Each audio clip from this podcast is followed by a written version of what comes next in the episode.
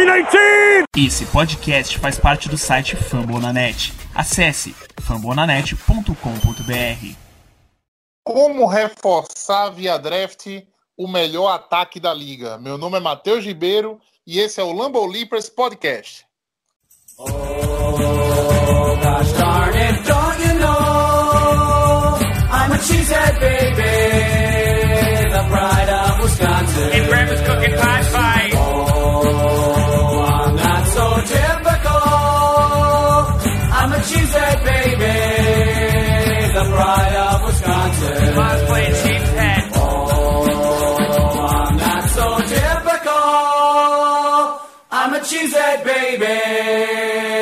Pride of Wisconsin. Jim Bob, where the hell's my bowling ball?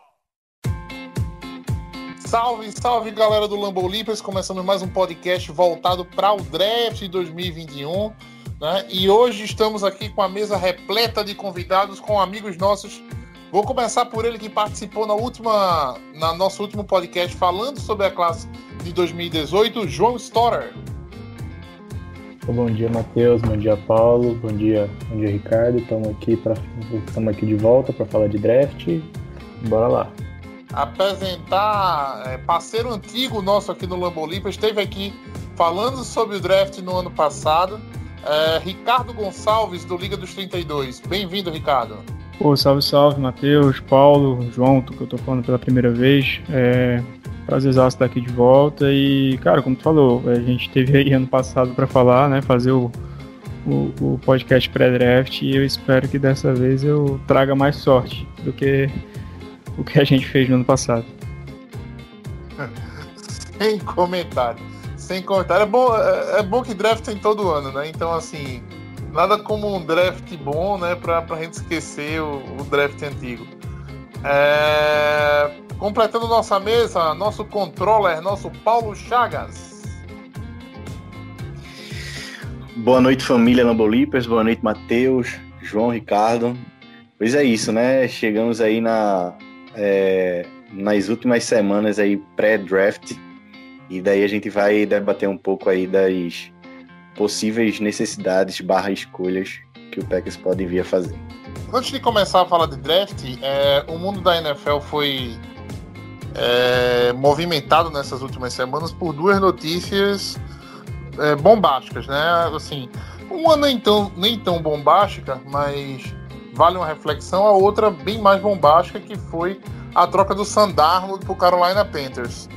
Eu queria a opinião de vocês, amigos da mesa. Quem saiu ganhando nessa, nessa troca? O, o Jets, pelo, por estar tá colocando mais duas escolhas de primeira rodada né, e uma escolha de segunda no, no board, ou né, o Sandarno pode ser o cara que vai fazer a diferença, vai, pode ser o QB do futuro ainda no Carolina Panthers. Como vocês veem essa, essa troca de, entre Jets, Panthers e né, o futuro do Sandarno na liga? Eu acho que é uma troca muito boa, principalmente pro Sandarno, tipo, ser bem sincero, porque se ele, ele, ele conseguiu sair do, do Adam Gaze, né? Que isso aí só por isso já ia ser ótimo. E dele caiu num time que, que tem Robbie Anderson, tem Christian McCaffrey, tem o, tem o Joe Brady de coordenador ofensivo que, que fez o Joe Burrow jogar muito em, em LSU. Tem o Matt Rule que teve um primeiro ano muito bom como, como head coach. Eu acho que ele tem, se ele realmente for um jogador que pode pode ser pode ter um teto alto, é, é a chance que ele que ele tem que aproveitar. E há quem fala em Kyle Pitts, né? No, no Carolina Panthers, na décima. Acho que na décima escolha. Oitavo. Oita, oitavo? É, oitavo, oitava, perdão. E há quem fala em Kyle Pitts na oitava escolha, no caso. E seria mais uma arma para o Sandarno. É, o preço, vocês acham que foi justo? É isso mesmo? houve, digamos assim, um, um super valor em cima do, do, do, da posição do QB mesmo?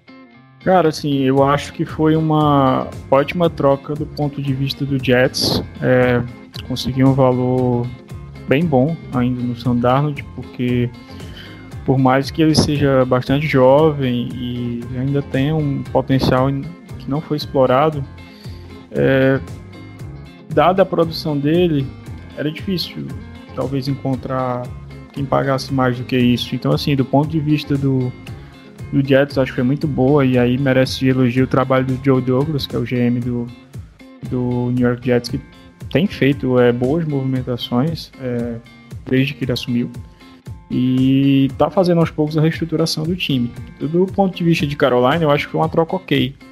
É, não, não, não, considero que tenha sido ótima e boa, porque vai depender muito de como do quão esse potencial inexplorado do Sandarnold vai poder ou vai aflorar lá em Carolina, né? Ele, até jogando sob a batuta do Joey Brady, né? Um ofensivo novo e tal. Eu acho que ele pode sim é, vingar. Não sei se para ser um franchise QB lá em Carolina. Então, assim, do meu ponto de vista, até pensando nisso, eu acredito que se chegar na 8 e ainda tiver disponível algum, algum dos QBs é, dos tops né, de prospectos dessa classe, eu acho que Carolina é, puxa o gatilho, não vai deixar passar a oportunidade, porque a troca do Sandalwood é uma, uma, mais uma aposta do que qualquer outra coisa. E se tem alguém que, que se deu muito mal nesse, nesse movimento todo é o Ted Bridgewater, que ainda tem um contrato relativamente caro, e eu acho que só por isso mesmo que ele ainda é, não foi cortado, negociado. Vai passar muito também por, pelo que vai acontecer no draft. É, assim, pelo preço que foi pago no Sandarno, eu não consigo ver Carolina pegando quarterback nesse draft. Na minha visão, porque, cara, você pegar um quarterback na primeira rodada ali, entendeu? Depois de ter pagado algumas escolhas de primeira rodada no Sandarno, já dizendo o, a prerrogativa do quinto ano, né? Eu acho que não faz sentido pro Carolina. Aí, assim, eu, eu acho que o Sandarnold é muito mais QB do que uh, assim, aquilo que ele pôde mostrar no Jets, né? Eu acho, para mim, no, no dia do draft dele, para mim, ele era o melhor quarterback no, no board. Mas, assim, tem a questão da mononucleose, né? E é uma doença que quando você pega, né, assim, e afeta né? Então, vamos esperar para ver esses próximos capítulos aí dessa essa questão do Sandar no, no, no Panthers. Agora, e, arma Deus, tem, time tem, valor, coordenador o, tem. O valor, na verdade, foi uma segunda Pode rodada, falar. né, do ano que vem. Isso, isso. Foi uma segunda rodada. Uma segunda e uma sexta, alguma coisa assim. Isso, segunda e uma sexta. Acho que tem uma quarta também. É, eu quero pedir desculpa a vocês que eu confundi aqui as trades, tá? Eu confundi a, a, a subida do, do San Francisco 49ers é, com a, essa trade pelo. com essa. com a trade pelo, é, pelo Sandarno. Eu tava falando os valores da, da trade do 49ers, né? Que subiu pra terceira. que subiu pra terceira escolha. Isso, foi isso mesmo que aconteceu. Tanto que por isso que é o argumento de que Carolina não deve deixar passar a oportunidade caso né, um dos prospectos, vamos falar, um top 4 ali do, dos prospectos de QB esteja disponível, eu acho, particularmente eles não vão deixar passar, mas vamos ver como se comporta o board. Eu acho que eles deveriam fazer isso, só que eu acho que eles estão. A impressão que eu tô é que eles estão mais próximos de pegar um Kyle Pitts, um Rashawn Slater, ou outro jogador já que para ajudar o Sam. Mas eu sobe um Justin Fields ou um Trey Lance, eu pegava sem pensar duas vezes. É, eu, eu não iria de QB agora. Eu acho que você acaba criando um comitê de quarterbacks, entendeu? É, num time que, digamos assim, tá um quarterback de ter um, uma, digamos assim, uma sorte melhor na, na, na liga. Entendeu? Não, não, curto muito essa ideia de entrar na, na, na, temporada com sem saber quem é meu titular, entendeu?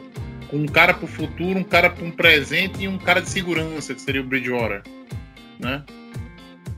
Eu não, não, não me anima essa forma de fazer, mas vamos ver o que é que vai vir de Carolina. Outra, outra notícia, né? Assim, eu acho que não entra nem muito questão. Eu só queria fazer uma pergunta rápida a vocês, né? Assim, hoje o como é o nome? O Patriots, o New England Patriots cortou o Julian Edelman, né? por o, disseram que não, ele não estava fisicamente apto a continuar e ele foi cortado do New, do New England Patriots. É, a pergunta é só uma: Julian Edelman é um hall, hall da fama? Se ele é, o Jordi Nelson também tem que entrar. E eu não acho que o Jordi Nelson é hall da fama. Para mim ele não é e a discussão se encerra aqui. É um grande jogador, é um grande, não, um bom jogador, foi muito produtivo, tem história em New England, foi muito importante em alguns Super Bowls, mas é isso. Hall da Fama, particularmente, eu, eu acho que ele não é. é a, a, história dele com o Super Bowl é muito forte, né? É, eu acho que ele vai ser cotado. Né? Não sei se pega não mas eu acho que ele vai ser cotado. Assim, é, e, e, aquele negócio, a história dele é de pós-temporada. Ele não é um cara de que nunca teve números tão expressivos, né? Mas é um cara que chegou em dois Super e agarrou tudo, né? Do, do, dos, pelo menos assim, pelo menos dois Super Bowls ele foi talvez o jogador principal do New England Patriots. Né? Enfim, Vamos ver é, como vai se desenhar isso aí. Eu só trouxe esse levantamento aí porque hoje foi, foi motivo de discussão no grupo, né? Quem é Patriot falou que, claro, ele é um Hall da Fama, né? Todos os outros, todas as outras pessoas ficaram naquela, não, calma, peraí, né? Não é bem assim. Ah, se ele é, Jordan Nelson tem que ir, outros, levantar outros nomes também que teriam que ir e tal, e etc. Mas vamos começar a falar de draft finalmente agora. É... Vamos começar. A gente hoje separou para fazer o draft de ataque, mas vamos começar por uma posição onde Green Bay não deve atacar no draft, que é a posição quarterback. É... Temos a perspectiva de ter quatro, talvez três, quatro ou talvez até cinco quarterbacks saindo nas dez primeiras escolhas. Vocês tivessem que dizer hoje, seriam três, quatro ou cinco, na opinião de vocês? Cinco. Eu acho que vai sair cinco. Só que eu não sei se, se o Mac Jones eu selecionaria lá tão em cima. Mas eu, eu acho que, que a demanda por quarterbacks vai ser bem alta e vão, alguém vai apertar o gatilho nele lá em cima. Eu acho que, que vai sair que vai sair quatro, né? Eu acho que o, o, o, o Trey Lance eu acho que é o único aí que pode acabar saindo após o, o, o top 10. Mas, assim, o Falcons, ele já botou sua, sua, sua, sua posição ali em, em, à disposição, né? Então, com certeza ele vai.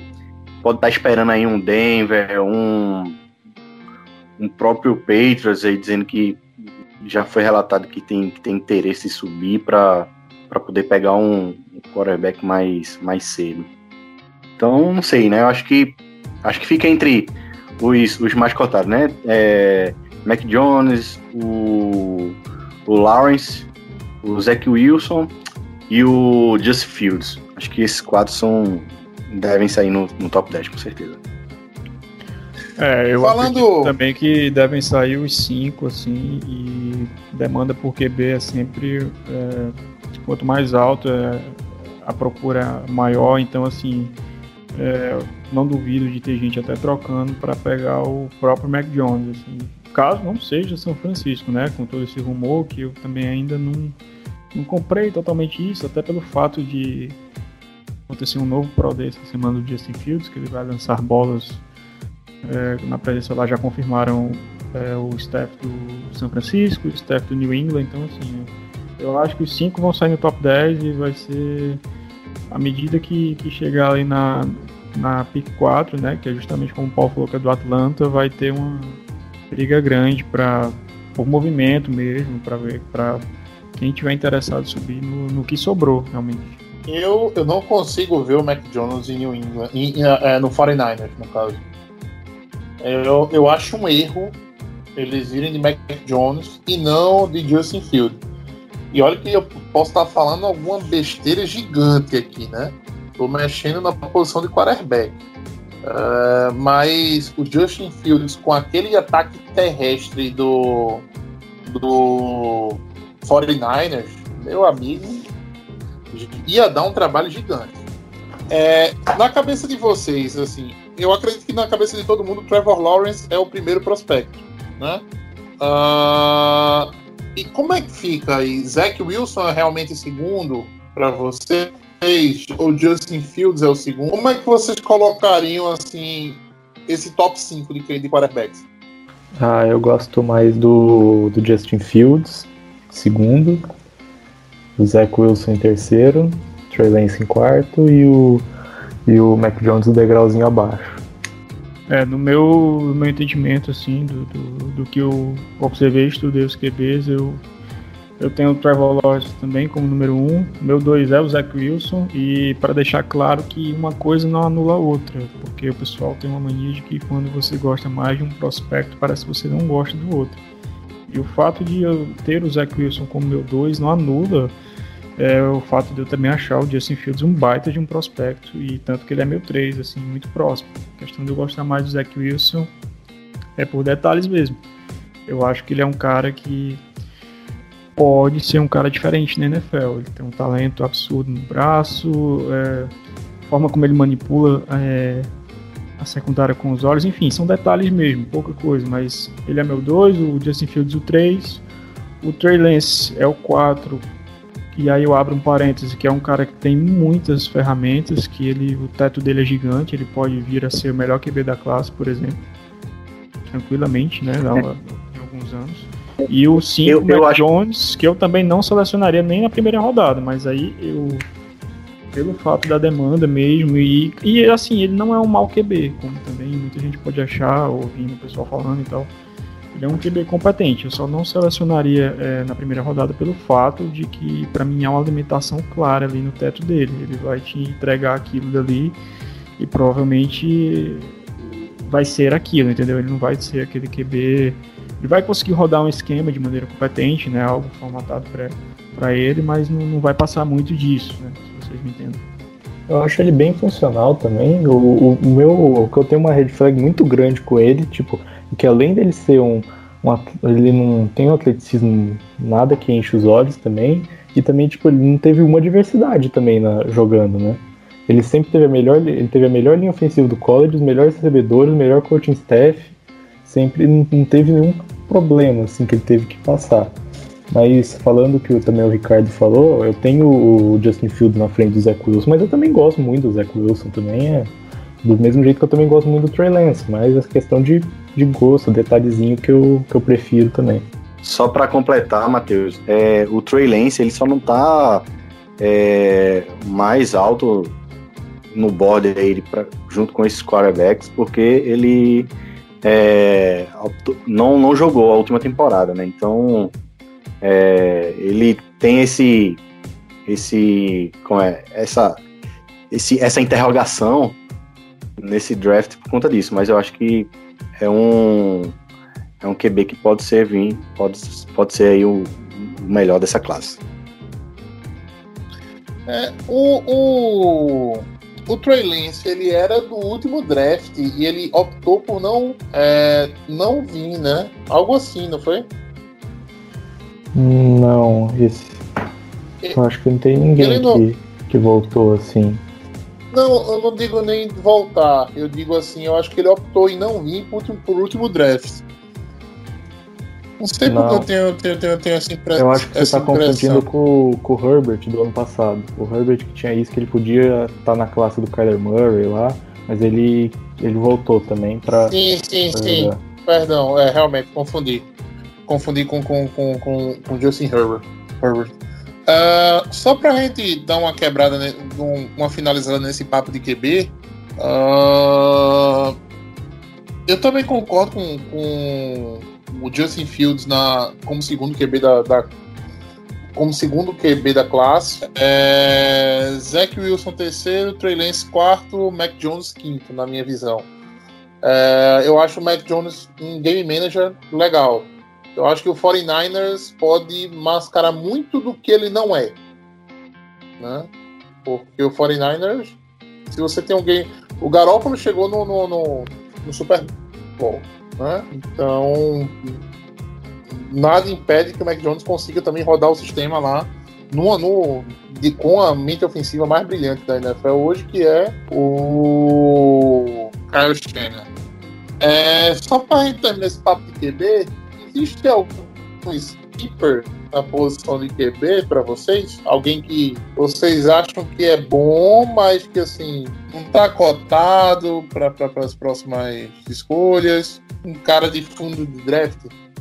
Assim, Matheus, é, Sleeper propriamente, eu vou te falar que eu não, não teve ninguém que me atraísse ao ponto de eu pensar assim, nossa, esse cara aqui, se alguém der um tiro no segundo dia, no terceiro dia, ele pode.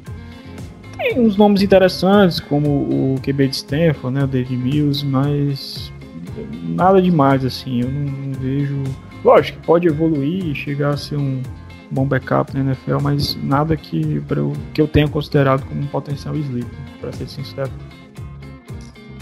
É uma posição muito errada, é muito difícil do, do, do né, de você pegar alguém lá do, lá do fundo do draft e, e, essa, e esse quarterback acontecer, né? Cada vez é mais difícil isso, né? Cada vez a, a, o nível de, de acerto na, na, nas primeiras rodadas aumenta.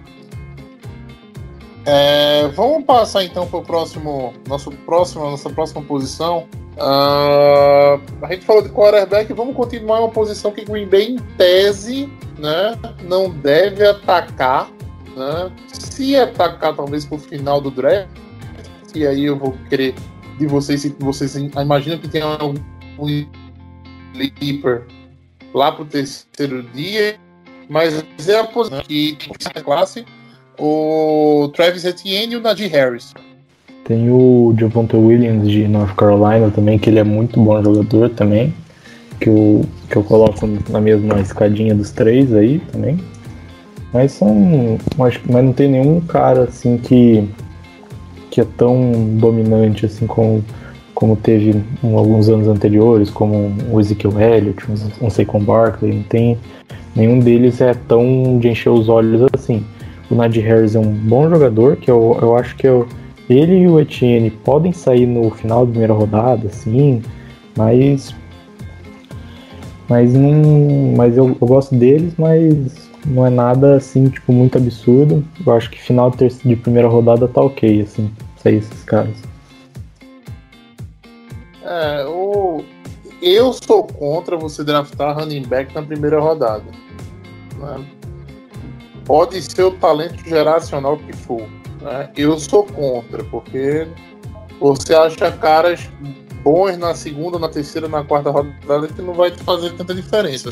Mas é, eu acho que para esse ano, Nadir Harris, Travis Etienne e o Javonte Williams são talvez os três caras que podem aparecer no primeiro dia, não é isso?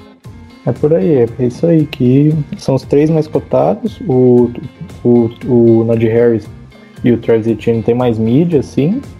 Mas eu gosto muito do Javonte Williams também. Mas que os três principais nomes são esses mesmo. É, eu, eu, também concordo com o João, mas assim, eu acho que se alguém tem chance de ser chamado na primeira rodada é o Nadir Harris. Mas não vai fugir muito disso. É, desses três no, no, topo da classe. Aí a gente tem um grande é, bloco de jogadores assim, mais ou menos estão sendo enxergados do mesmo modo.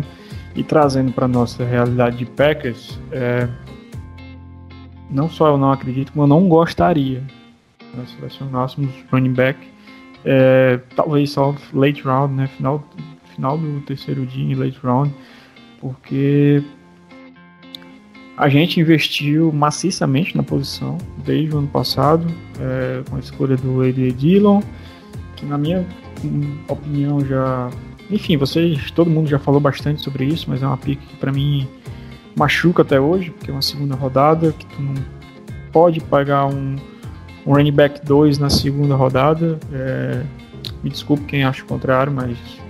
Principalmente quando a gente fala aqui que achava que ia sair na quinta, né? Exato, é. exatamente. Quando é um cara que tu não, tu não conta, é, que não era nem contado porque justamente pela, pelas limitações que ele, ele mostrava para ficar em campo as três descidas. Mas enfim, dito é, isso, né, dado esse investimento é, no AJ Dillon, na renovação do Aaron Jones, que foi um bom dinheiro, assim, no final das contas, é, o contrato acabou sendo bem bem formulado, né? Foi, foi saiu bom para a gente a, formulação do contrato, como o dinheiro foi é, manejado, mas ainda assim tá pagando caro o running back. Então assim, eu não só não espero, como eu não gostaria que, que o Packers atacasse running back, porque tem um cara no elenco é, que é o Patrick Taylor, que, de, que veio de Memphis como draft free agent no ano passado, só que ele chegou lesionado e praticamente não teve chance porque permaneceu lesionado, que eu acho que é um cara que pode é,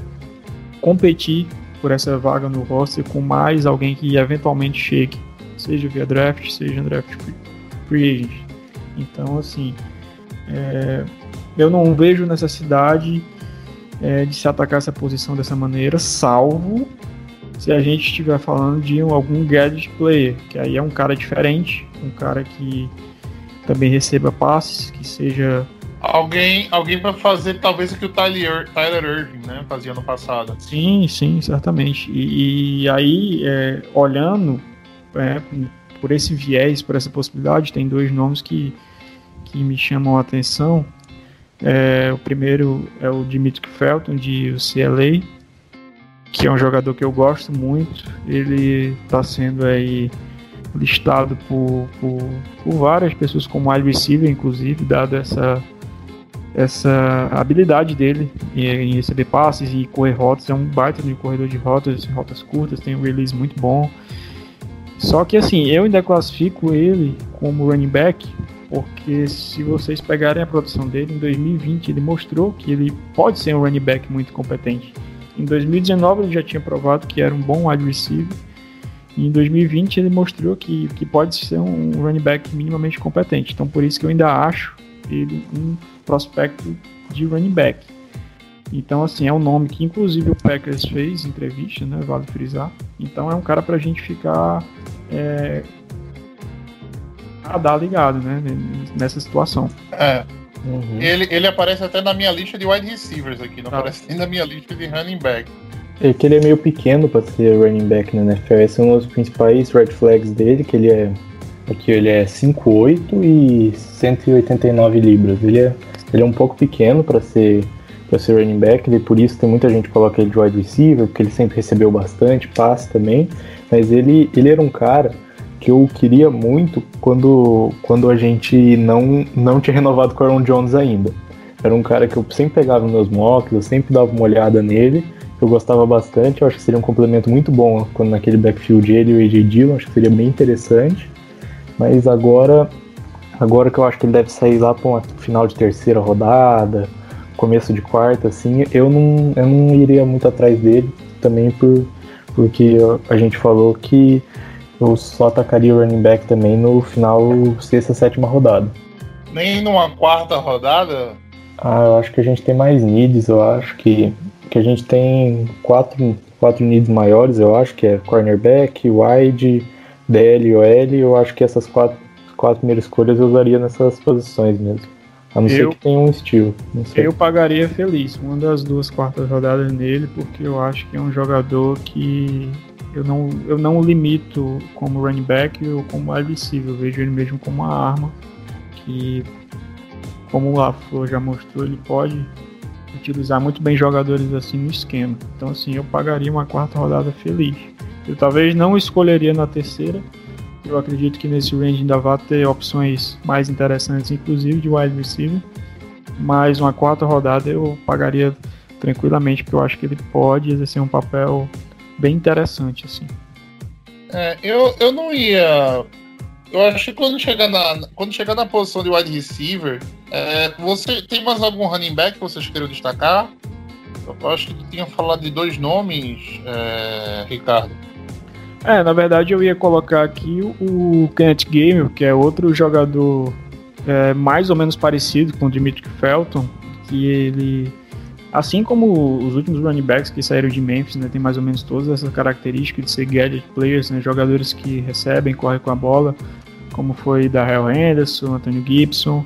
Então é um jogador que também chama atenção por esse aspecto, pela versatilidade de poder é, ser utilizado de várias maneiras. E é um jogador que o Packers também entrevistou, então vale ficar de olho. É, já dá para ver que esse é um há um interesse né? Por, por esse tipo É. de característica, por esse tipo de jogador. É, só que ele é previsto para sair entre a segunda e terceira, né? Exato, exato. Era Ele é isso, que eu ia, era isso que eu ia colocar. É, pelo fato de ele ter subido muito no processo, aí eu realmente não gostaria que a gente gastasse um tiro alto no, no jogador.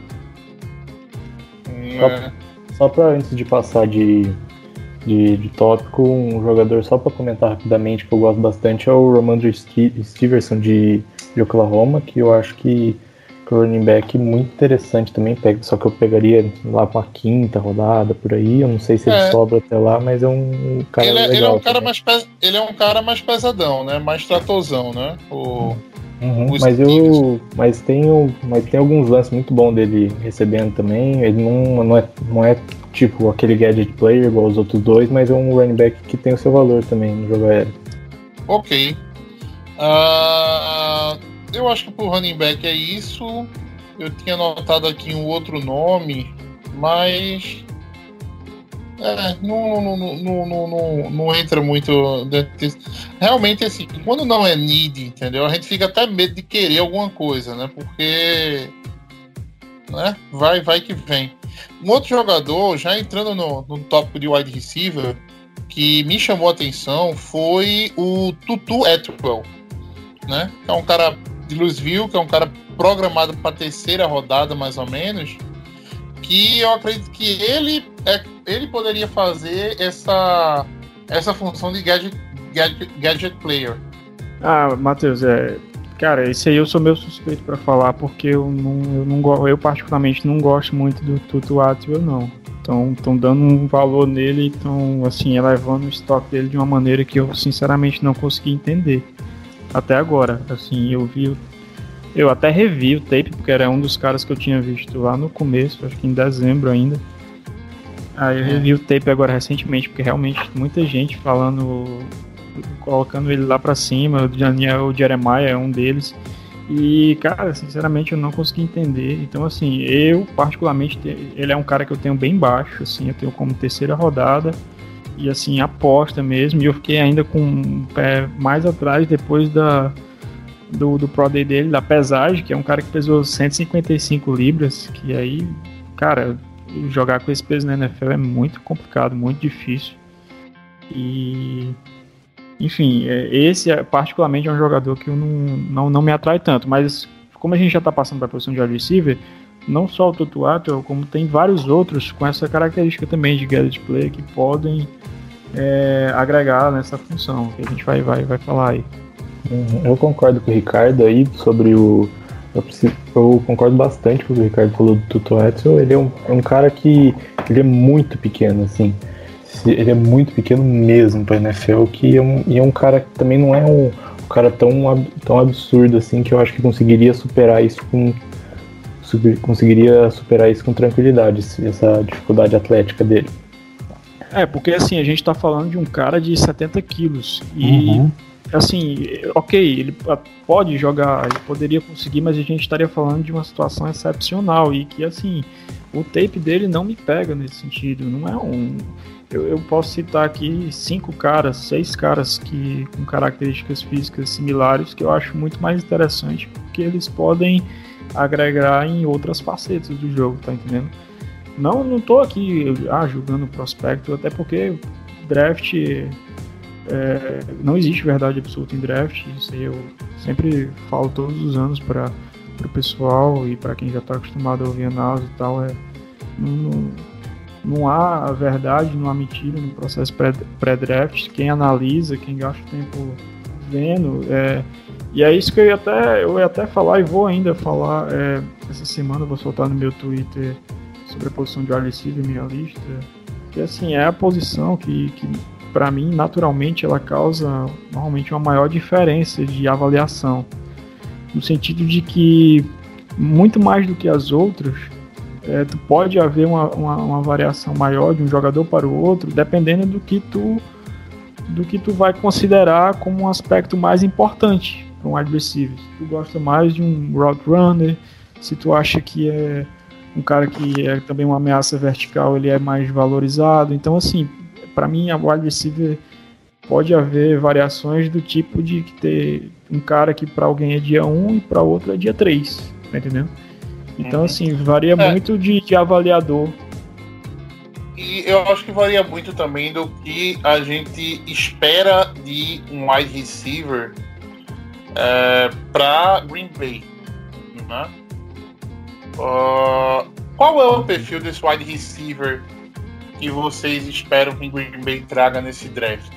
É Olha, um cara, é, assim, só para posicionar, né? Assim, é um cara no perfil do do Valdez Scantling, um cara que estique campo. Né? É- É um cara no perfil do, do Davante Adams para ser o próximo, né? Para ser o, o wide receiver 2, né? É um cara com uma assim que tem uma uma, uma questão de, de posse, né? Aquele wide receiver de posse mesmo que é mais a cara do Alan Lazar, né? Qual é o perfil do, de, de wide receiver que vocês acham que o Green Bay devia draftar ah, como primeira ou até como, segundo, como segunda rodada? olha, pra mim o, um, tem uma característica que falta um pouco no corpo de recebedor dos Packers é jardas após a recepção. Daí eu tenho dois caras que eu gosto muito aqui que, que trariam isso pro, pro nosso roster.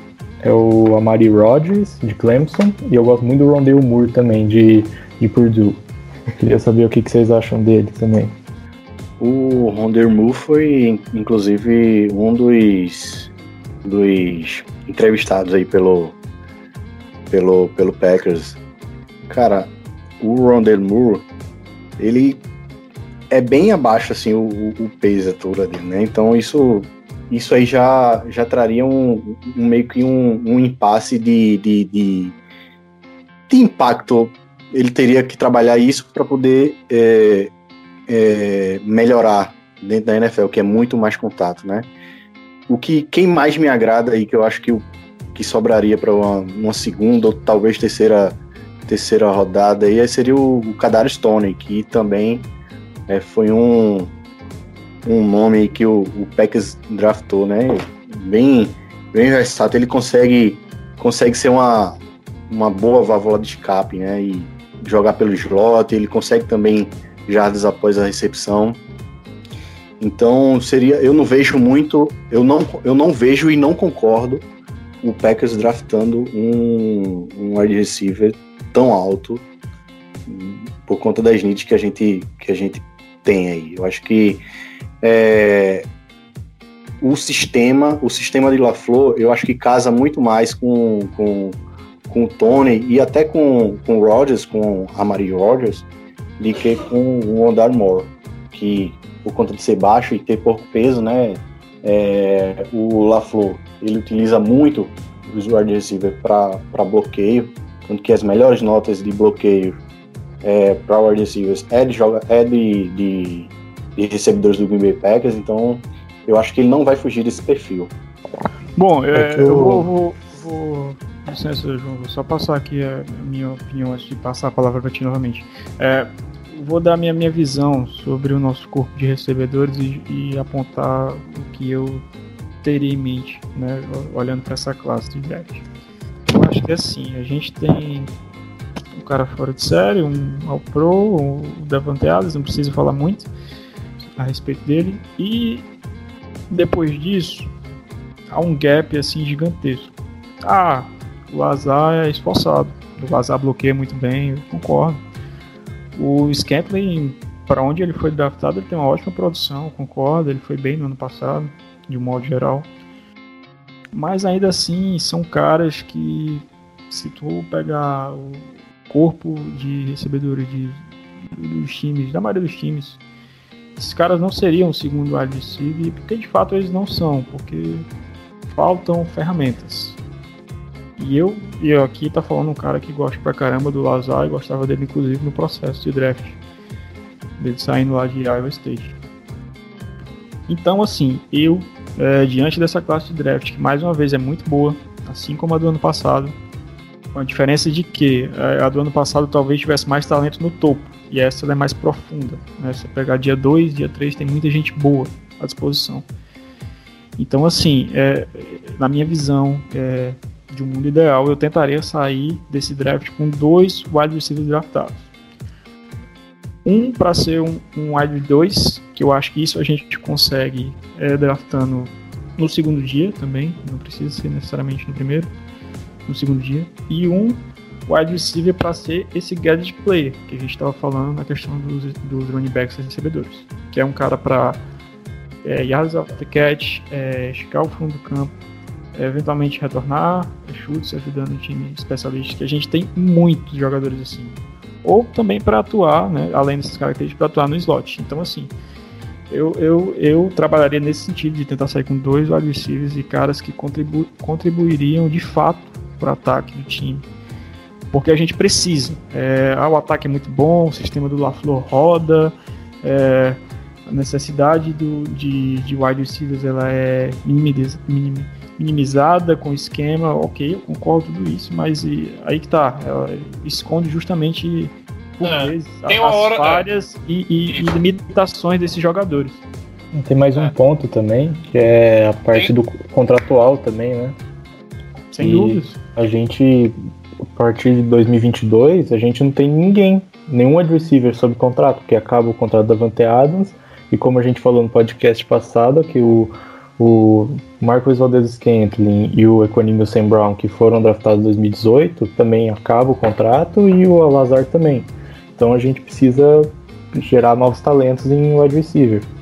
De fato, e assim, na hora que tu precisa, é, infelizmente, tu, tu, a gente tá, tá vendo, tá, tá sentindo, é um drop do, do EQ na red zone, é um drop do, do MVS em momentos cruciais, porque, cara, infelizmente são jogadores assim, não são grandes recebedores como a gente, eu pelo menos estive acostumado ao longo de toda essa última década em Green Bay. Então, assim, a gente já está há vários anos é, abdicando da posição. negligência. negligência. Exatamente. Negligência. O termo é esse, é negligente. Não é outro. Então, assim, é, eu particularmente não ficaria nada triste. Eu acharia uma surpresa, mas eu não ficaria triste vindo um wide receiver na primeira rodada. Se não vier, no dia 2 eu acho que tem que chegar o um nome. E para mim, é, olhando pro, pro range, né, do, do, nosso range né, de, de escolhas, é, até o Paulo citou, o Rondale Moore, para mim, é um talento de primeira rodada. Ele é um talento de primeira rodada. É um cara que você bate o olho no tape e você vê assim, esse cara é diferente. Porque mesmo com o tamanho dele ser menor, ele é um cara muito forte. Assim, ele é pequeno, mas ele é parrudo, ele é forte fisicamente. Ele é extremamente explosivo, assim. É, é, é um cara que eu gosto, gosto muito. E por isso que eu tenho nota para ele de primeira rodada. A questão com ele é, são é, problemas físicos que nem mesmo a gente sabe a natureza deles, porque foi um negócio que ficou um tanto quanto obscuro na carreira dele lá em Purdue. Então, assim, isso aí é trabalho para para o pessoal do front office investigar, conversar com o jogador. Até tiveram entrevista com ele, então acho que isso certamente é um ponto que, que, que foi debatido. Então, assim, pensando em primeira rodada, um jogador que eu, que eu selecionaria, mas sem nem pensar duas vezes, era o Rashad Bateman, se ele tiver disponível na nossa escolha. Nossa, não estando. Não posso concordar mais com você, cara, do, do Rashad é, Bateman. Não eu sou estando. Apaixonado, o, o, sou apaixonado do Rashad Bateman. Então, assim, eu, eu falo do Rashad Bateman porque, assim, vai chegando abril e vai chegando na proximidade do, do draft, é, é, alguns caras são muito bem informados. Então, assim, o Bateman é um cara que ele tá ali. Estão falando ele a partir da 20 até a 30, então pode acontecer de tudo nesse range. Já o Rondell Moore é um cara que, é como eu tô dizendo para vocês, eu acho que o talento dele de primeira rodada, mas são muitas interrogações. Eu não selecionaria onde o Packers está. Só que quem tem mais informações é, é, o GM, é o front office. Então, se eles se sentirem à vontade, eu não julgaria essa escolha na primeira rodada. Uhum. Eu Só trouxe que... o, o Rondale Moore porque pensando de pensando no fato porque ele mediu 5,7, junto com isso de, das lesões dele, ele pode cair para uma 62. Sim, aí, sim. aí o papo é diferente. Ah, uma 62 seria no-brainer, assim. Tem, tem não, um... exatamente tenho que, que pensar. Não... E eu, eu, só te atropelando de novo um pouquinho. Eu acho que ele não chega na 62, tá? Mas se ele chegasse, nossa senhora, seria assim um, um, um sonho. Mas só para não me alongar mais, assim, e pensando no segundo dia, galera, assim, tem vários nomes, vários, vários, vários nomes que a gente pode que a gente pode, eu vou citar alguns para vocês que eu gosto muito, que é o Tyron Wallace, o de Oklahoma State, o Amon Hassan Brown de USC, o, É, vai trazer o irmão mesmo. o irmão do Equil. Eu- Eu, eu não aguento concordar mais com o Ricardo, eu sou apaixonado também no. Eu gosto demais dele. Cara, o Amon Ra, eu vou Ah. falar pra vocês que ele é, o, ele é o melhor da família. Sim, é o que eu falei semana passada aqui no podcast. Tudo que o, o Equanimous não faz, ele consegue fazer. Que ele, o, qual que é a maior qualidade do Equanimous, talvez hoje no Packers? É bloquear. E qual pra mim é a maior red flag do Amon Ra é não saber bloquear. Mas ele tem um release muito bom. Eu gosto muito do route running dele, só que ele tem alguns Sim. problemas com drops, mas eu acho que ele seria um jogador completo para Green Bay e seria, um, seria ótimo para ser o wide receiver 2. É, eu vejo. Ah, não, de- Pode falar. de- desde, é, assim, desde que a gente draftou o Equanimous, que eu sou louco pra entender dele, entendeu? Mandar áudio pros meus amigos tirando onda. Eu falei faraó, ê, faraó. Cara, eu fiz isso o quê? Duas vezes na minha vida? Se muito, não, não sei. Eu acho que eu nunca fiz. Eu, eu- eu esqueci dessa, dessa, dessa tiração de onda. Né? Se o Amon Ra corrigir isso, tá ótimo, né?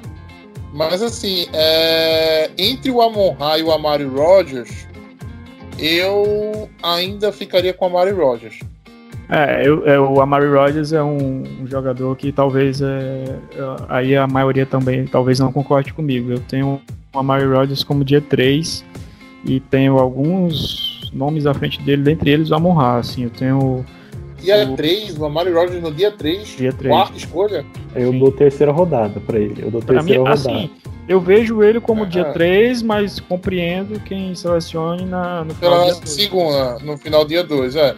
Eu penso ele como terceira rodada também, não é como segunda rodada, não. Não, então assim, e, e deixa eu só completar trazendo outros nomes pra, pra, até pra galera ficar de olho, assim, que eu gosto muito, já falei do Tyler Wallace, já falei do Amon o Dwayne Eskridge é um jogador que eu gosto, que eu vejo ele pensando ali na terceira rodada, e é um jogador que aí já é mais o perfil do Rondell que nós falávamos.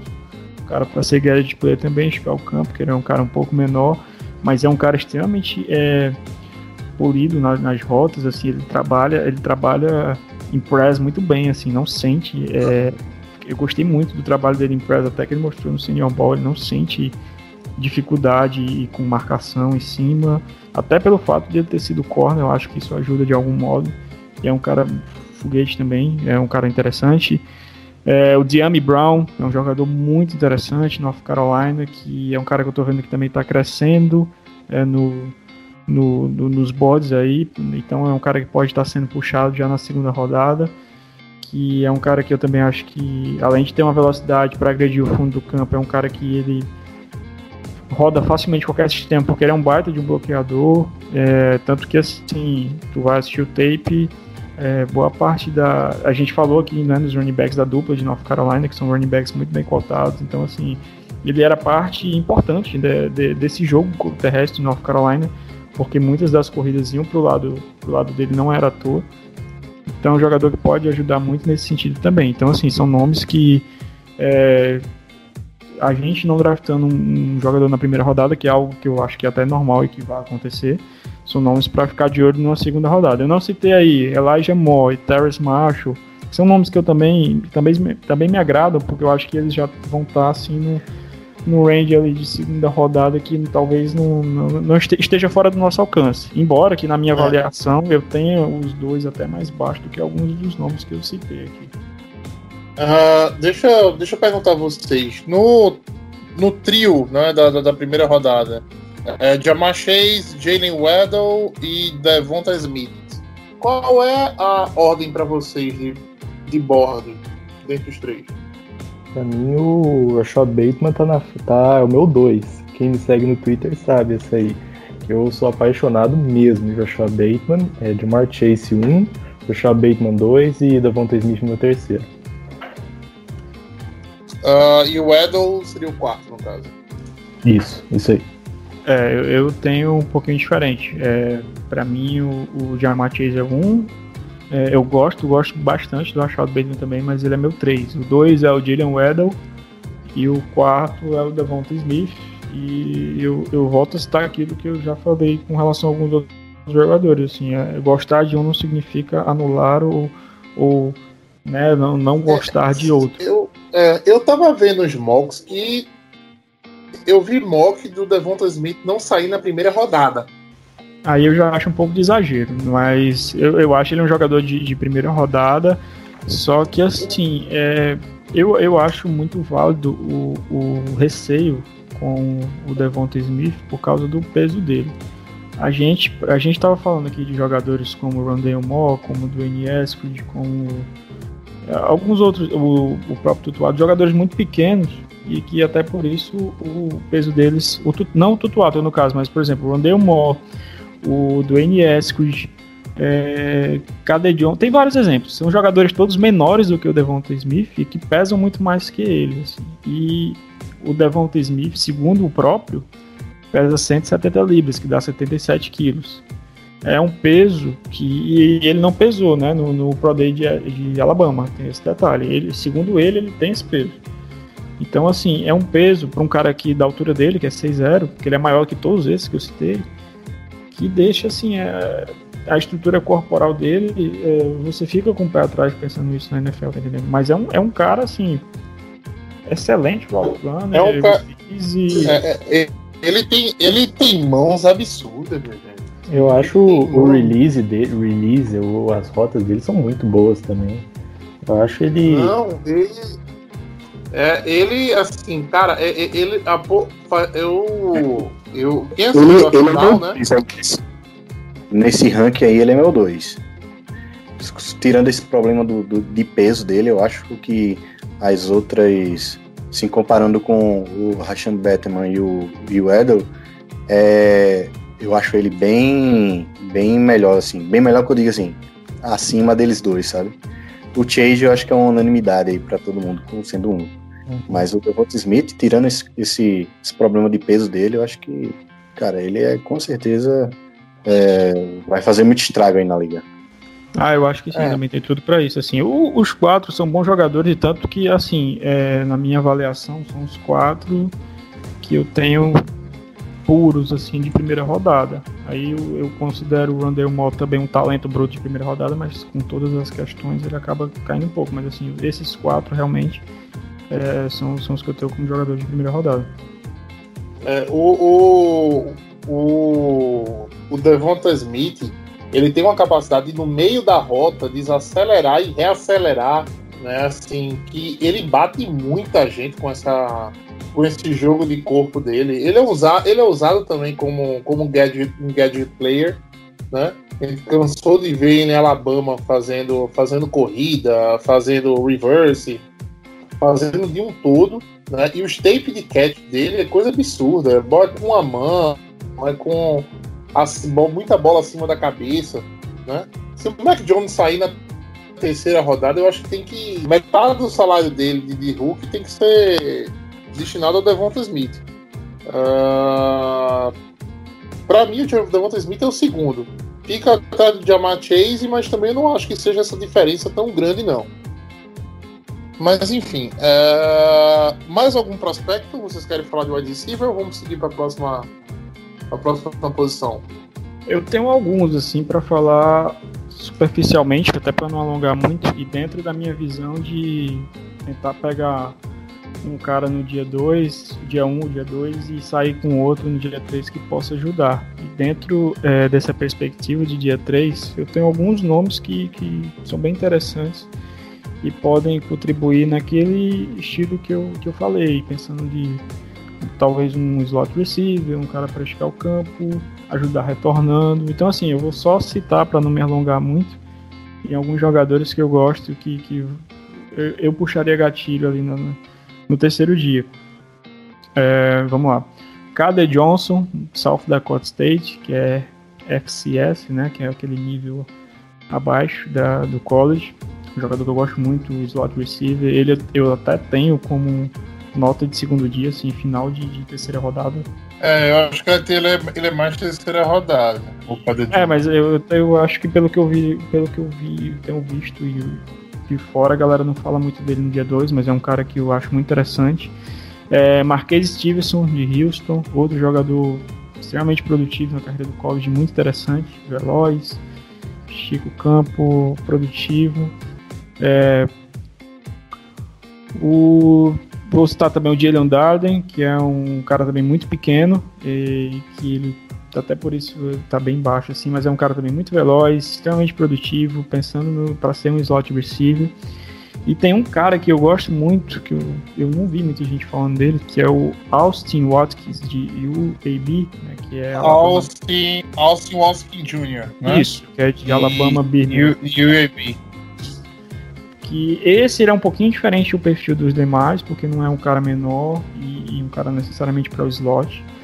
Mas esse é um jogador que eu acho extremamente interessante, é, pensando no dia 13, e de você pegar e dar tempo para evoluir trabalhar com esse cara, porque eu acho que ele pode dar jogador. E quando eu falo assim, me entendam, porque a gente está falando de dia 3, de prospectos de dia 3, e a gente sabe que a maioria desses caras, infelizmente, não consegue ter uma carreira duradoura na NFL. Então, assim, eu vejo nesse cara, eu gosto muito, eu acho que ele tem ball skills muito bom. É um corredor de rotas é bem decente. É, lógico que ele tem que expandir a árvore dele, mas aí é uma questão de esquema, né? O cara no college, no ataque de UAB, é. não vai. Não vai... Cuidado, cuidado para não me trazer nenhum Jamon Moore. Não, pelo amor de Deus, não, não, não. O Jamon Moore, cara, o Jamon Moore, ele tinha uma limitação. Ele só, só pode pegar os tapes dele lá em, em é Missouri, né? O Jamon Moore, se não me engano. Hum. E ele só alinhava de um lado do campo, então assim, ele já tinha uma limitação bem grande na de, de parte. Ele só fazia aquela. Ele só tinha uma rota que era, era a comeback ou a hit, né? E de um lado do campo. Era isso. É. é. Era isso. E, ele, e o pior, um cara que faz isso, você espera que pelo menos ele agarre a bola com a mão, né? Na frente do corpo. Ele agarrava com, com o corpo. Bicho, é, não fode, né? Pelo amor de Deus. Já, já só faz uma coisa e agarra a bola com o peito, velho. Pelo amor de Deus. Vamos passar para a próxima posição. Vamos falar de Tyrants. Antes, é. de, antes de passar, eu queria falar só mais um, mais um, dois nomes que eu gosto também, que acho interessante, de dia 3, que é o também de North Carolina, o Das Newsom. Eu acho ele um bom jogador, pode contribuir também pra gente. E o Wop Filler, que fala bem pouco, esse é um cara que vai sair na sexta, sétima rodada, que eu achei que tem algumas coisinhas que eu acho ah, que eu gosto também, João. Eu gosto também bastante do Wop Filler, uhum. e, e eu Repete citei... os nomes, por favor, para o pessoal pegar, porque... É o é, Dale Wilson, né, de North Carolina. E o Wop Filler de Indiana. Isso. Cara, o Whoop Filho é, é, um cara que eu gosto bastante também, é para ser slot receiver e também um ótimo retornador. É como eu tô dizendo para vocês, cara, essa classe ela é profunda, ela tem, ela, ela, por isso que eu, que eu gostaria que o Packers disparasse o gatilho em jogadores assim também, até para suprir a nossa carência de retornadores, assim, e, e, não só pegar caras que se limitem a isso, mas que possam também ajudar em campo, efetivamente. O, o Filho realmente é um cara que eu, que eu gosto bastante também, pensando no slot. E para vocês, eu vou citar mais dois nomes só para não dizer que eu não falei que tão, são dois caras que eu também gosto que um é o Frank Darby, de Arizona State, que é um cara que ele sofreu um pouco no college e acabou não produzindo tanto, mas é um cara que tem um potencial muito bom. Ele tem um pouco da característica do, dos recebedores que saíram recentemente de Arizona State, que no caso são o Inkio Harry, de, do, que foi pro Patriots, que não vingou na NFL, mas ele como prospecto eu não achava, não, eu achava ele um bom prospecto e o Brandon Ayuk, que está no São Francisco 49 Então, assim, é um cara de yards the catch, que consegue esticar o campo. Então, vale, vale também ficar de olho. Já que falando no Ayuk, eu vou dar um, passar um desafio para vocês aqui. Onde estaria o Ayuk no board desse ano? Ele estaria, acho que, junto com o Elijah Moore, assim, com os caras assim que ia estar tá um pouquinho acima, junto com o Kadar Stone, um cara que ia sair no segunda rodada também, eu acho. Uh, vocês acham então que essa classe de wide receiver é melhor do que a do ano passado? Hum, eu acho bem difícil essa pergunta. Eu, eu olha, se fosse para fazer um, um, um, geral, eu o, o Jamar Chase seria o melhor que todos do ano passado, assim como prospecto, né? Pelo, antes que o Jamar Chase, o, o Jamar Chase seria melhor do que, eh, no caso, na, na opinião de vocês, é melhor do que o, os dois principais do ano passado, que eu esqueci o nome. O Sid Lamb ah, e o ah, Jared Judy. Sim, o, o Jared Judy. Hum. Mas e como prospecto, porque, pela, porque o, o que o Justin Jefferson fez ano passado não dá para prever também, né? Não, não, com certeza. Cara, Aí- eu ficaria muito feliz se a gente achasse o Justin Jefferson nesse draft. Que eu acho que se o Rashad Bateman cair na 29 é um cara que tem esse potencial. Cara, é, pois é, eu gostava bastante do, do Jefferson, ele era meu recebedor 3, só que eu via ele nessa condição, lógico que não, não pra estourar como estourou, mas eu via ele, tanto que era meu 3, eu tinha ele na frente do, do Henry Ruggs, inclusive, que foi o primeiro draftado. Eu acho que assim, é, são, É, duas, mas- são duas classes muito boas, assim, e eu acho que, como até já falei, é, no- pensando no topo, no topo, talvez a do ano passado ela tenha mais nomes. E talvez, no fim das contas, ela termine tendo mais recebedores selecionados na primeira, na primeira rodada. Só que passado esse ponto, eu acho que essa classe desse ano é mais profunda. Tu tem aí 10, 13, 14 nomes É. para dia 2, que aí dá um número e caras que efetivamente podem dar um retorno legal na NFL, que aí vai ser Mas assim, mas- que o número do É, mas passado. esse. Mas assim, esse número desses 14 nomes de número 2 não é um reflexo de você só ter 3, 4 nomes de número 1 um, de, de dia 1. Entendeu? Uhum. Porque ano é um passado. Ah, saíram, saíram 6 wide receivers na primeira rodada, se eu não me engano. Eu acho que esse É? ano vai sair 5, eu acho. Que eu, eu- Porque saiu Rigor, saiu Rigor, Justin Jefferson, é, Ayuk, é, Hughes, Judy e Lembe. Uhum. Eu acho que esse Só ano vai sair 5. A primeira escolha da segunda rodada já veio para o Colts. É, não, teve o T. Teve o T. Higgins, teve, Michael teve o. Pittman Higgins Jr. e teve o Pittman, né? É por isso que eu, E- que eu te falo que, assim, no topo eu acho que a classe do ano passado é mais talentosa, porque tu tinha caras que, que assim, Uhum. passou da 25, cara, da 25 até a 40, tá super válido ali onde saíram. É, T. É, eu Higgins, a- eu acho- Ayuk, Pittman, eh, É. o próprio Lavisca Chanou. Eu gostava do Denzel Mims também, que caiu mais. Acho que ele caiu acho que na, pra 50 e poucos ali pro Jets, né? Eu gostava do Denzel Mims também. Sim, esse, eu- esse eu não gostava tanto, eu gostava muito do, do Van Jefferson, que foi pro Rams. Eu gostava, eu gostava do Duvernay, Devin Duvernay. Hum. Na verdade, eu gostava não. O Guto me fez gostar aqui, né? o, Guto, é, o Guto tem, tem. Ele já tem há, há dois anos, ele acerta um cara no final do draft que, que rende legal de wide receiver. O Duvernay só teve um retorno, né? Esse ano. É, também, porra, jogar com, com, com running back lançando é pra se fuder. Era o que eu ia Mas- falar, ele foi pra um lugar complicado. É, complicado. O pior canto do mundo pro cara receber bola é ali. Né? No, no- no- O Marquise Brown, meu Deus do céu, precisa, precisa ir pro céu. Né? O pouco que faz, precisa ir pro céu. É, o Tyrande lá, meu Deus do céu, vai ter 7 metros de braço no final da próxima temporada. E as bolas vão 3 metros longe dele sozinho, pô. Ele sozinho, a bola vai 7 metros longe dele, ele vai catar a bola. Coitado do, do, do, do Tyrande lá. O Mark, Mark Andrews. Né? Então, assim, o, o Guto acertou o Duvernay ano passado, disse que era bom prospecto, né? E no ano retrasado ele acertou o. Ah, cara, um pequenininho que, é, que saiu pro Raiders no final do draft. que É, O de Clemson lá, né? O, o Hunt, como que era? Hunt, é, Hunter Hunter Renfro. Hunter Renfro. E foi, teve seu ano legal, né? De, de, de, de, Hulk e tal. É um cara que tá, tá, tá, tá na rotação do, do, do Raiders e foi um cara pego lá, lá pra final de draft. Eu acho que foi quinta rodada, um negócio desse. Então, vamos lá, vamos passar pra Tyrande agora. Tyrande é uma posição que Green Bay não deve. Não é possível que a gente vá atacar uma posição de Tyrande nesse draft. Né?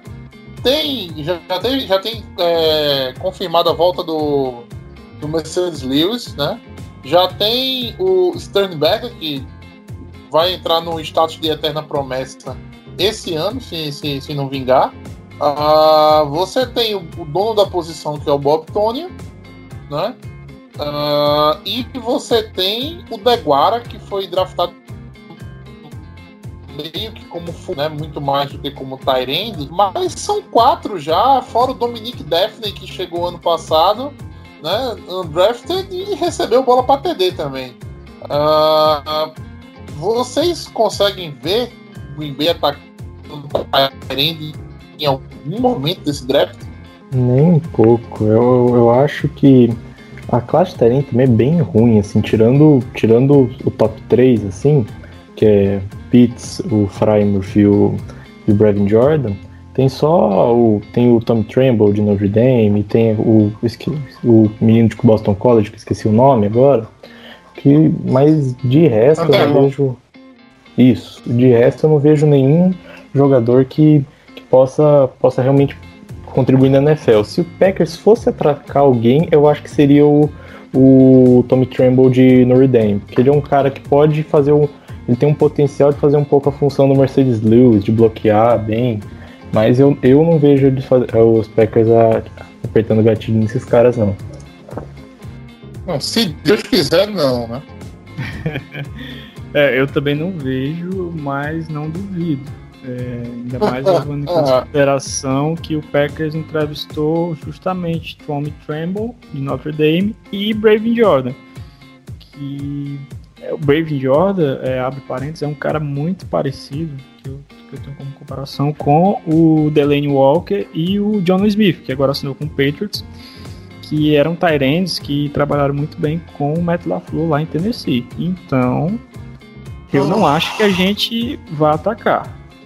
Mas se por um acaso acontecer, eu acho muito difícil não ser um desses dois nomes. E aí, lógico, eu não estou falando do que eu faria, eu estou falando do que do que pode acontecer. E a gente está falando de um front office que foi bem é, é. estranho no ano passado, é, fugiu até um pouco do, da, da, da, da, métrica assim, dos primeiros dois drafts do, do. Então, assim, é, vale ficar de olho. É, a, a, reunião com, com, com o Brave Jordan, eu, eu, até, justamente traçando essas comparações, né, de, dele prospecto, eu até pensei que fosse um pouco mais a sério, mas isso foi antes também da renovação com o Mercedes Lewis. Então, assim, é, não sei, não sei como o time enxerga a posição. É, eu acho que está completa, mas a gente tem que levar em consideração que o Guara ferrou os, ferrou os dois joelhos, que o Mercedes Lewis ele não fica mais novo ao longo do, dos anos e que o Sternberger não o virou. Bob, é. Não, e, e, o Bob Tony vai embora ano que vem. É? Eu acho assim, a não ser que a gente consiga renovar com ele bem barato, mas eu acho complicado. É, e outra coisa, Tyrande, meu amigo, é, é, ano, tá? Na NFL. Não tá. Você conta nos dedos um Tyrande que chega e no primeiro ano é decente. Geralmente Tyrande vem vingar no segundo pro terceiro ano para frente. É uma posição que demanda. Algum, é, é, demanda, demanda tempo. Você tem que se acostumar com Eu acredito no Sternberger ainda. Eu acredito nele ainda. Ah, não, é, a, a, resta um pouquinho de, de, esperança do Sternberger. Só que aquele, a gente fica naquela. Vamos, vamos dar o pior cenário do mundo, tá? É, o Bob Tony pede muito, não renova ano que vem. O Mercedes Lewis ap aposenta, né? O Deguara não fica saudável, que não é nenhum absurdo. A gente vai de Sternberger para o a próxima temporada e, e Hooks na posição do Tyrande. Exato, e vale frisar, o Matheus, que assim, a ideia do draft é. Principalmente a questão do, do draft de desenvolvimento, né? Que é a ideia do Ted Thompson pregada desde lá de trás. É, em tese, não é tu draftar caras pensando no ano de Hulk deles, sim para o segundo ano e diante. Ah, isso é certo, isso é errado, isso é bom, isso é ruim. Aí é outra história. Mas a filosofia, ela é essa. Então, assim, é, é de se ficar de olho, tá entendendo? Não, com certeza. Pelo menos a gente já passou os nomes para nossos, nossos amigos ouvintes, né? Se acontecer, né? Vamos, vamos ver, vamos, vamos, ver o que, acontece. Não. Torcer que não, mas vamos lá. Vamos falar de Teco agora, que o topo da lista, eu acho que é uma certeza para todo mundo, é o Sewell, né? Penny Sewell, de Oregon. Uh, Penny Sewell, primeiro é, Raption Slater, né? Segundo, uh, Christian Darnshaw, terceiro, e Tevin Jenkins em quarto. Eu vi o Tevin Jenkins saindo para Green Bay na primeira rodada. O que, é que vocês acham disso? Eu gostaria muito da escolha. Eu, eu acho esse cara esse cara fenomenal. Ele é, ele é um cara que você vê o tape dele, você fica animado, assim, que você vê o cara dá pancake, o cara joga até o final da jogada, joga com muita intensidade, o cara é forte, o cara, o cara é muito bom mesmo. Assim, ele eu acho que ele, ele é um cara que vai estar bem alto na board dos Packers, inclusive, porque eu vejo ele com uma certa versatilidade para jogar por dentro, tanto por, por fora, que eu acho Eu acho que ele consegue. Eu não lembro se ele jogou de, de guard em, em Oklahoma, mas eu acho que não. Mas ele, mas ele tem essa versatilidade. E, mas o, o problema dele para mim é, o, é que ele não tem tanta mobilidade assim para contra os speed rushes, não tem aquele deep set tão, tão bem polido, mas ele é um cara que eu acho muito bom mesmo e eu acho que eu até tuitei acho que hoje que o que o Tevin Jenkins vai sair no top 20 do, do draft, que eu vejo muito time tendo ele alto também. Para vocês, assim, o que seria mais importante para Green Bay hoje? Um tackle ou um, um, alguém para o interior da linha? Ah, para mim um tackle, assim. Para mim um tackle por muito, porque é, vamos lá, é, a gente começa a temporada com o Bakhtiari machucado, né? Já é um gap. É, tudo bem que vai ser por. A gente espera que seja por poucas semanas, mas é uma questão a ser enfrentada. E, ah, mas ah, o Elton Jenks pode ser movido e tal. Não, com certeza, mas aí depende muito de como é, o coach staff vai, vai, vai abordar né, esse, essa questão com o próprio jogador. Porque ele também deve, embora ele faça as 5 e faça muito bem, ele deve ter uma posição preferida. Então, assim, a, a, a, minha ideia de que eu acho que é que a gente deveria draftar um teco, é, se possível também relativamente cedo, porque até porque como basicamente todas as posições a qualidade cai bastante, né? Evidentemente. É, no começo do processo, é, até como o João falou, tô com ele, eu, eu sonhava bastante, tem muito alto o Tevin Jenkins, é né? um cara que eu acreditava muito que ele podia estar lá disponível mas essa é uma ideia que para mim hoje é muito difícil de acontecer, porque é um jogador que, cara, ele é muito bom, ele é realmente muito bom e tem, tem crescido demais nos comentários, na, na, nos boards do, do, dos especialistas, enfim. Então, assim, eu acho que esse cara não vai estar disponível lá na nossa escolha de primeira rodada. Aí tem nomes depois disso que, assim, tem alguns nomes que eu não gosto que são caras que eu teria medo do Packers gostar, que é o Samuel Cosme de Texas. Não e... gostei também. É, eu não ele, gosto. Ele, é, ele eu também não gosto. E eu tenho muito medo porque ele é um monstro, né, fisicamente. Ele teve ras máximo, assim. Então... Mas é aquele cara que você tem que ensinar a jogar também. Um atleta que você ensinar ele a jogar futebol americano na Exatamente. NFL. E isso é uma coisa que, para mim, assim, primeira rodada sem chance alguma na ideia de que tu tem que pegar jogadores mais prontos na primeira rodada e que eu acho, ou acharia que o Packers deveria focar esse ano em jogadores que possam contribuir um pouco mais de cara. É um jogador que eu fugiria, assim como é, eu também fugiria do Jalen Mayfield, que eu não gosto, de, de Michigan. Ah, o Mayfield eu gosto um pouco mais. Eu acho que ele tem muito potencial, mas eu não pegaria na primeira rodada. No dia 2, para mim, sem problemas. Ele, o, ele é um cara de é, inside, né? Ele, é, ele não é não, tackle, pelo menos não tá não. É. Ele é guard. Ele é, quer dizer, ele é right tackle. Ele é, é right, right tackle. É right tackle. É mas porque... tem muito analista que coloca ele de guard, só que eu discordo um pouco disso também. E eu também discordo. Cara, não, é, não, tá, é, não tá na minha lista aqui como tackle, não deve estar tá como uhum. guard. Porque o, a principal qualidade dele para mim ele é muito bom contra speed rushers. Ele, ele tem um deep set, um pass set muito bom. É, ele então... é, o, é o que vai, que vai fazer alguns times terem ele na primeira rodada. Que ele tem uma mobilidade muito interessante para jogar de, de tackle, que é um cara. É, esse é o principal ponto dele. Quando você coloca pra guard, você vai acabar com o melhor ponto dele para mim. E assim, é, eu vou falar um negócio para vocês. Assim, ele me lembra, ele tem um quê de Jason Spriggs tá? Como prospecto. Então, assim, eu tenho um pouco. Então, vamos passar para outro nome. Passa para outro nome, por favor. Eu tenho Não, um pouco passa de medo outro nome, é. Porque então, assim, passa, o, próximo, o próximo, era um, próximo, um cara também com footwork lindo, pass sets, conseguia esse, esse, e, não, e não rolou. Então, assim, eu tenho um pouco de medo desse perfil. Cara, pra, pra, pra, pra Ah, pra mas o, o Tevin Jenkins é um cara é, que ele tem eu... 20 anos também, né? Ele tá evoluindo, ele evoluiu bastante de uma temporada pra outra. Eu, tenho, eu gosto dele, mas eu entendo também as, o, o, o que você pensa sobre ele também. Vale lembrar que aí, um exemplo, hoje no, no, no nosso roster a gente não tem right tackle de origem, né? Quem vai fazer essa posição, quem faria essa posição pra gente hoje seria o Billy Turner, que é um guard. Então a gente tem Josh Nijman, que é um que é o teco, mas ele é left tackle. Não, não, não, não. Não tem, não tem. Então não tem, entendeu? Então É, eu tem. acho muito importante é, a gente pegar um, um teco, acho que alto aí, acho que de primeiro, É. é, primeiro segundo dia aí, que senão é, o nível vai cair bastante. Cara, é, assim, eu confio muito uh, o que o, o trabalho que foi feito pela linha ofensiva do Packers ano passado, né? É, é, um trabalho extra- extraordinário da staff. A gente perdeu muita gente, repôs com qualidade, entendeu? E, bicho, se a gente não conseguiu jogar bem o último jogo, desculpa, não tem como colocar só a culpa na, na, na, na OL, né? Não tem como colocar só a culpa na OL. O David Bakhtiari fez falta no último jogo. Caramba. Mas, é... pra mim, antes de draft, a coisa mais importante para Green Bay fazer seria renovar o Lane Taylor. Óbvio, ver como é que tá a situação física dele, entendeu?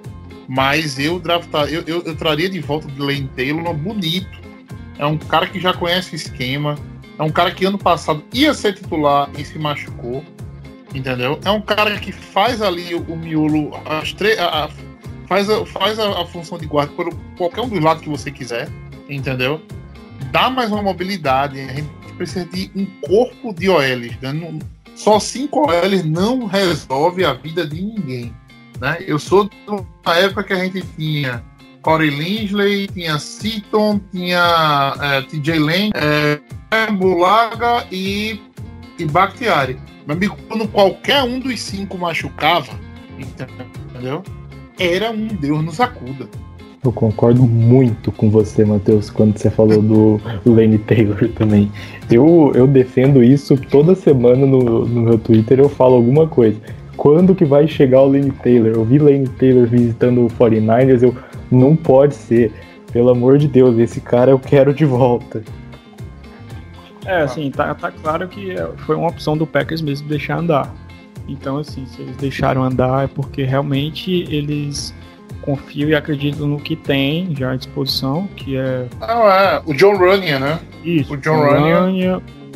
o próprio Elton Jenkins, que eu não moveria para teco, deixaria ele por dentro, seja como center, seja como guarda, e o Lucas Patrick, que também pode ser o center, pode É. ser o guarda. Eu vou dizer a você, se a gente mover o Elton Jenkins para tackle, corre o risco, tá?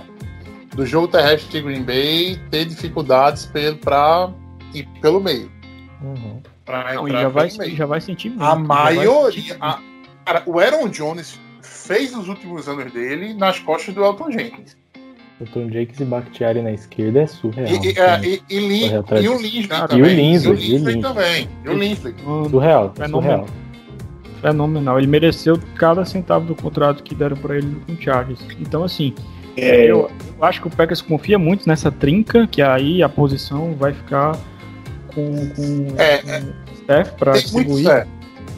E aí, fraco. Teco, eu concordo com vocês que deve vir um, alguém, alguém que ainda que para jogar mesmo no início, já que a gente não vai contar com o Bakhtiari, e aí ele ser desenvolvido, né, para ser o right tackle dos próximos anos. E outra questão é que assim, o Billy Turner jogou muito, jogou muito bem ano passado. Só que é, ele é um cara que queimou muito minha língua, porque foi um- uma contratação que eu não gostei, principalmente pelo valor pago. E ele tá jogando muito bem, muito bem mesmo. Só que assim, eu não sei se ele consegue, tá entendendo? É, não é uma visão de pessimismo aqui, tá? É só uma questão de precaução mesmo. Eu não sei se ele consegue ter outro ano como do ano passado. Então até por isso é importante é, você ter, você draftar um, um teco com essa capacidade também. O, o, o jogo de perna do Billy Turner é bem legal. Ele, ele, ele- sou, eu, eu já fui muito crítico do, do Billy Turner, mas assim, definitivamente ele não é guarde. Entendeu? Ele não pode alinhar um, um Fletcher Cox na frente dele, vai ser engolido, velho. Entendeu? Ele tem que alinhar com aquele speed rusher porque ele segura legal, ele fecha bem o. o- ele fecha bem o, o pocket. Mas eu, eu, eu- eu torno a falar, né? Lane Taylor pra ontem, assim, seria interessante.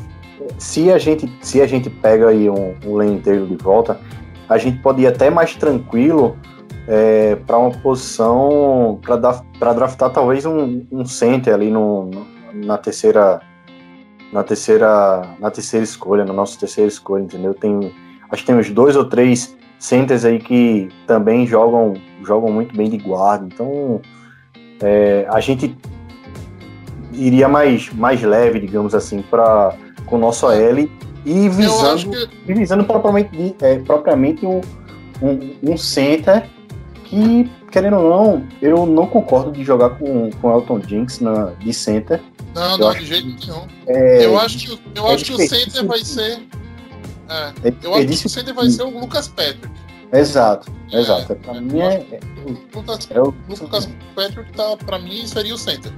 Exato, exato. E é, só para finalizar, é, a, gente, a gente ficaria assim com eu acho que a gente vai agora para o interior de linha, já puxando. Tem um, um jogador que o João é, particularmente é apaixonado, que é o Josh Myers, né? Ele é de, de Ohio State. É, pronto, seria um cara que a gente poderia, assim, dar uma respirada, dar uma respirada ali na nossa L que teríamos, é, poderíamos rotacionar ali Jenks ou de de guarda pela direita, pela esquerda, que a gente é, estaria começando bem assim a temporada. Mas tem outros nomes também. Tem, tem dois jogadores de tem dois jogadores de, de OL que eu sou apaixonadaço, sou chupanadaço, que é o Josh Myers e o outro é Aaron Banks de Notre Dame. São dois caras que eu sou apaixonado, assim, eu sou fã incondicional desses caras. E e um é center, o Josh Myers é de center de Ohio State, e o outro, o Aaron Banks, ele é left guard de, de, de Notre Dame. São caras que, falar primeiro do Josh Myers, que o Paulo citou, é um cara que ele é muito forte, ele, ele é gigante, assim, tipo, eu vi o, ele é 6'5", 310, só que ele, pra, a minha visão vendo o tape, ele parecia maior. Porque quando ele coloca a mão no cara, o, o, o, defensor não vai tirar, ele não vai conseguir tirar, ele é intenso, ele joga até o final, ele é aquele cara que vai ser o finisher, é um cara que tem um footwork muito bom, assim, pelo, pelo tamanho dele tudo, ele não tem aquela mobilidade, mas pra, vai ser aquele cara, assim, que você vai ficar tranquilo com a proteção de passe, que vai ser fenomenal. É, assim, é, eu acho que tem nomes interessantes, né, no interior da linha ofensiva, indiscutivelmente, na classe, mas eu ainda prefiro é, aproveitar a profundidade que essa classe de Teco apresenta. Ela tem bons nomes é, até o segundo dia, né, e até a terceira rodada. Então, assim, eu tentaria selecionar um jogador alto. E aí tem dois caras que eu gosto muito, que é o, Eichenberg, que é um cara que talvez ele possa até sair na primeira rodada, mas eu acho que, que é improvável, dependendo de como tiver a corrida pela é, posição. Se for, é, é porque a gente sabe. Ele tá subindo em board, ele tá subindo em board e eu gosto dele cara. também. O Teco é uma posição super valorizada, então assim, é um cara que tá subindo, tá em evidência, então eu não duvido. É absolutamente não é duvido. É uma posição que é, é uma posição que os times têm errado muito pouco nos últimos drafts, né? Eu não vou dizer que não tem, por exemplo, dificilmente você encontra é, situações como, por exemplo, do Eric Flowers e do uh, é, Greg, Greg, Roberts, é, Greg Robertson, que foi um foi segunda escolha do, foi terceira escolha do draft e o Flowers saiu para o para o Giants. Tá difícil você achar alguém errando na posição de, de, de tackle. Né? Os caras que estão chegando, estão chegando, estão dando certo. O último que eu consigo lembrar assim para mim, para mim foi um erro, foi o McGarry, que, que saiu no, no final do draft retrasado pro Falcons. É, ali foi complicado. Teve dois. É porque é por isso que eu te falo, cara. O tackle é uma posição que é isso. Teve dois. É, eu nem gosto muito de falar em reach, mas foram dois jogadores que notoriamente foram naquele mesmo draft, né? Que foi o Caleb McGarry e o Titus Howard, que foram puxados assim muito sim, antes sim, do que eles deveriam. Tem também ano passado o, o Isaiah Wilson, o, o cara. Exato. Que também. Mas esses caras de topo, assim, lá em cima mesmo, que nem o Matheus falou, esses caras estão sendo pouco, pouco tem, errado mesmo. Não, antigamente era muito mais fácil você errar em tackle. Hoje tá mais difícil. Tá mais difícil. Um tackle de primeira rodada, assim, o, o Falcons e o, o, o Titus Howard e o McGarry foram coisas assim. No draft todo mundo viu que tava errado. Não precisou nem jogar, entendeu? Pra gente saber que tava errado. Mas se você lembrar, naquele ali você teve Tristan Wirfs, você teve André alguma coisa, que me esqueci, que eu esqueci o nome. Você teve. Você teve vários nomes ali. Teve um até que saiu pro Philadelphia também. André Dillard também. O, o draft do dealer do McGlinch, salvo engano. Isso, exatamente. Teve uma galera, teve uma galera boa. Só o Titus Howard e o McGarry ali que, meu Deus, sobraram no rolê. E aí, Ah, Matheus, é, né, né, só pra, só pra completar, vou citar justamente outro nome, que é, só pra não passar em branco, é um cara que eu gosto bastante na posição de tackle, é, pro dia 2, que é o Braid Christensen, que é o, o- foi né, o left tackle do Zach Wilson, em BYU, que é um Eu- cara que eu acho que ele tem um encaixe, teria um Eu vi encaixe o bem vídeo dele hoje. É. ele teria um encaixe vi bem interessante, assim, no, no esquema do Packers, é um cara bem móvel, é, tem um pé set bacana. Ele joga pela direita. Não, ele é- foi o left tackle, mas essa questão é, de adaptação, cara, hoje em dia não tem, não tem muito isso. Não tem tido, pelo menos, né? não tem muito essa questão. Ainda mais se a gente for pensar que normalmente nas linhas do, do college, é, o melhor jogador vai ser sempre o left tackle. Então, o próprio Ted Thompson nos ensinou isso muito na última década, de que se tu quer pegar um, Drafta 5 left tackle e. Exatamente. e Exatamente. Então isso aí não, não é problema, ainda mais sendo uma transição só de lado. Assim, se fosse de posição era algo mais. Mas eu, eu vejo o Brady Christensen como um cara bem bacana, assim, pro dia 2. Eu gosto da, da- das E características. dia 3, tem alguém que vocês acham que, assim, que é um sleeper muito legal na, na posição? Tipo um Bakhtiari, né? Um, um Corey Linsley. Green Bay tem, tem tido sorte com catando uma galera no fundo do draft. Cara, pior que eu não, eu não gosto muito do pessoal do dia O 3. Eu próprio Anton Jenks, né? Foi de terceira rodada. né? que o Elton Jenkins foi- foi segunda. Foi segunda, e é, dois dia, é segundo dia, né? Eu tô falando É, do terceiro segundo dia de draft. Assim, no, no, pra esse terceiro dia, é, eu confesso que assim, eu não tô ainda profundo na classe, mas pra não, pra não passar em branco, assim, um nome que eu vi, eu vi até pelo fato do Packers ter entrevistado, O E eu gostei. Que é o. Brenda James, de Nebraska, exatamente. É, é um jogador interessante, lógico, tem muito para desenvolver, tem muito peso para ganhar, principalmente. Ele não tem o. Tem enverga, não é nem a envergadura, o tamanho de braço. A envergadura ele até compensa, mas o tamanho de braço dele talvez não seja o ideal. Mas é um cara que ele pode, pode ser bem interessante. E é um cara que tá pouco cotado, assim, pouco falado. E eu realmente gostei do que eu vi. Eu acho que é um cara pra pra desenvolver que pode ser interessante. Também vi pouco dele, mas eu achei, tipo, um cara, pra uma quarta, quinta rodada, eu achei um cara que pode ser da hora, talvez. Sim, Qual é o. Repete o nome dele, por favor. é o- É Brandon James, de Nebraska. Brandon James, isso. É, tá cortado aqui pra terceira, quarta rodada, né?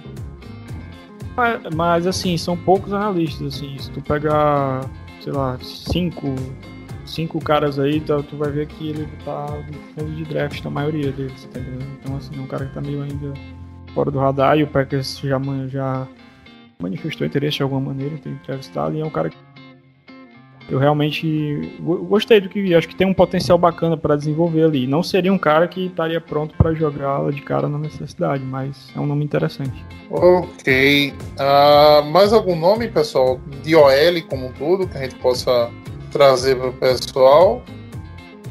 Ah, tem o de. Tem mais o pessoal de interior, que a gente falou pouco, que como eu falei do Josh Myers e do Aaron Banks, eu gosto bastante. Tem o. Putz, fugiu agora o nome do cara de, de Georgia. Trey Hill. Trey Hill. Não, é o. É um guard de, de Georgia. É o Ben Cleveland. Ben Cleveland, exatamente. Ele é um Ah, cara que também ele muito tá, interessante. ele tá como ele tá como pra cá. Ele tem, ele é parente daquele Ezra Cleveland ou não? Ah, não, ele tá como guarda, como guarda, perdão. Ele é parente daquele Ezra Cleveland do ano passado? Eu acho que não. Mas esse cara é um cara bem interessante também. Poderia. Sim, eu, eu vou te falar que o Wesley Cleveland eu não gostava dele como prospecto, mas ele foi um cara bem sólido pra Minnesota como Foi guarda. bem só. Não, é. Eu, eu, eu acho que ele foi bem sólido. Mas eu ficaria muito puto se Green Bay dra- draftasse ele. Ah, eu também teria ficado. Eu teria ficado bem puto. Não- Eu acho que aqueles caras que, que parece que tem um. joga um marketing em cima dele assim na. Entendeu? No último, nos última, última semana do draft pra ver se alguém pega na primeira rodada. Uhum. né? É aquele cara que não é primeira rodada, mas a galera fala tanto até pra ver, até ver se ele consegue sair na primeira rodada. Foi dois caras que eu senti muito isso: o Ezra Cleveland e, e o TJ Watt, né? Então eram dois caras que eu não queria que saísse. Então. é, um, um, eu, um eu acho que tá bom, né? O outro eu acho que eu errei um bocado. E só pra, pelo menos, finalizar da minha parte, assim, eu vou só citar um nome que é o. Um cara que eu gosto muito e eu acho assim. Vai ser. Eu tô curioso pra saber como vem ele na NFL, que é o Landon Dickerson, de Alabama. Que ele é um cara muito bom. Muito bom, muita qualidade pra jogar no interior da OL.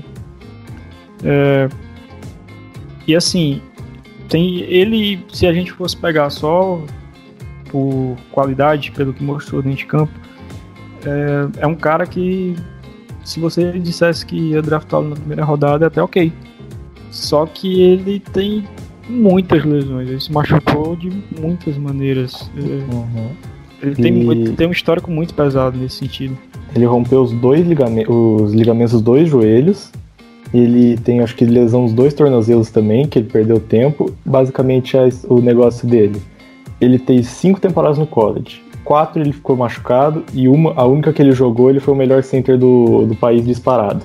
É basicamente esse o perfil do Leonard Dickerson. E tanto que É, é, é curioso a gente ver como como vão estar olhando para o jogador, porque, por exemplo, acho que foi semana passada, saiu um. um- e a galera, ok, não levem tanto a sério mock drafts, né, de um modo geral, porque normalmente os caras costumam atirar para todo lado. Lógico, alguns têm informações, outros não, enfim, são muitos até o dia do draft. Mas o Daniel Jeremiah soltou um mock onde o Packers. Sele- pra gente, né? Isso, e na primeira rodada, que seria um Na negócio. primeira assim, rodada. Eu não faria de jeito O, algum. o, o Eu Jeremy- não mexo o num cara o desse até, até terceira rodada.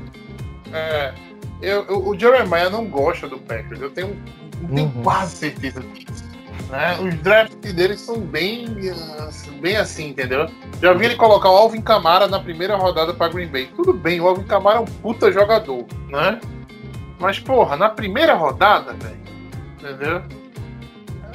Eu acho que eu vi um, um mock dele colocando o Tutu Etro na primeira rodada dos Packers, se duvidar. Mas Cara, o, o, o Jeremiah tá tentando vender o Tutu Etzel, assim. mano, é absurdo como que ele coloca esse cara na frente do Rashad Bateman. É uma coisa que eu realmente não consigo entender. É, eu, eu, eu confesso, eu gostei do Tutu Etron. Eu, eu, eu, eu gostei. Me lembrou. Me lembrou um pouco o. O cara lá, o do Chiefs, o. O Tyreek Hill. Né? Assim. Em algumas coisas, é óbvio, né? Você não tem como comparar um, um cara hoje que é uma sumidade, né? Em rota, em velocidade, né? Em tudo na NFL. Eu acho que o cara mais difícil de ser marcado hoje na NFL é, é, é o Tyreek Hill. É, e esse talvez seja o, o tipo de wide receiver que eu queria muito em Green Bay, entendeu? Um cara mais, um cara mais dinâmico, um cara mais rápido, um cara que possa ser aproveitado como gadget e que tenha mão suficiente para ser um segundo wide receiver. Mas enfim, vamos voltar, voltar para a posição não. Ah, acho que a gente fechou, né? Fechamos ah, o, ataque. A próxima semana que vem eu vou falar, né? E talvez com o Clube Defesa a gente vai falar um pouco mais sobre needs do Packers, né? Que aí a gente entra com need de DL, entra com need de linebacker. Eu tenho um favorito para a primeira rodada de Green Bay, que eu não vou dizer agora, vai ficar para a semana que vem, né? Ah, é um cara que eu vi o tape e gostei muito, mas o ouvinte vai ficar na, na- vai ficar na, na, na expectativa para ouvir semana que vem. E é, é isso. Queria passar a agradecer a presença de vocês. João, obrigado por mais um podcast com a gente. Opa, valeu, Matheus, valeu, Ricardo, valeu, Paulo. Muito, muito feliz de estar aqui de novo. Quem, quem gostou de, das minhas opiniões também, quiser dar uma olhada na minha página, é Hacking Packers BR, lá no Twitter, quiser dar uma olhada, mas qualquer coisa aqui também para vocês só chamar, que eu, eu adoro fazer isso aqui. E toda vez que precisar de gente em podcast, pode, pode mandar mensagem sem problema algum, que eu tô sempre aqui. Ah, Ricardo, tomara que eu não acerte o Tutu Eton na primeira rodada esse ano, né? tomara, cara, tomara.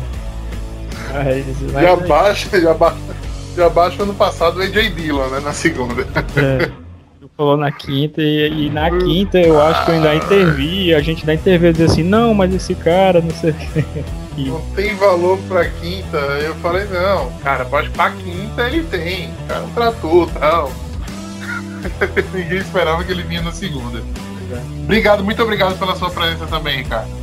Obrigado, meu querido. Prazer estar aqui mais uma vez com vocês. É prazer estar contigo, com o Paulo, com, com o João pela primeira vez, que eu estou trocando ideia aqui.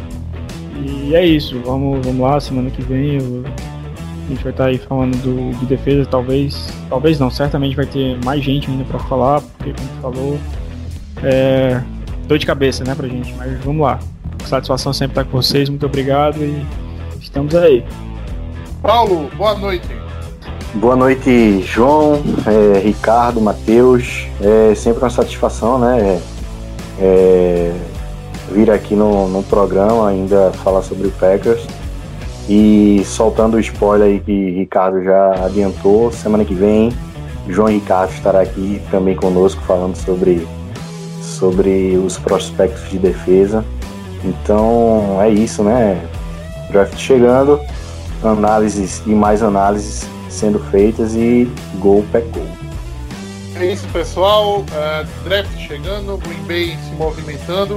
Semana que vem estamos de volta para falar sobre os prospectos de defesa e vamos lançar podcasts logo após, né, aqueles 10, 20 minutinhos rápidos após os dias de draft de Green Bay. É, uma boa noite a todos, fiquem com Deus. Esse foi mais um Lambo Leapers Podcast.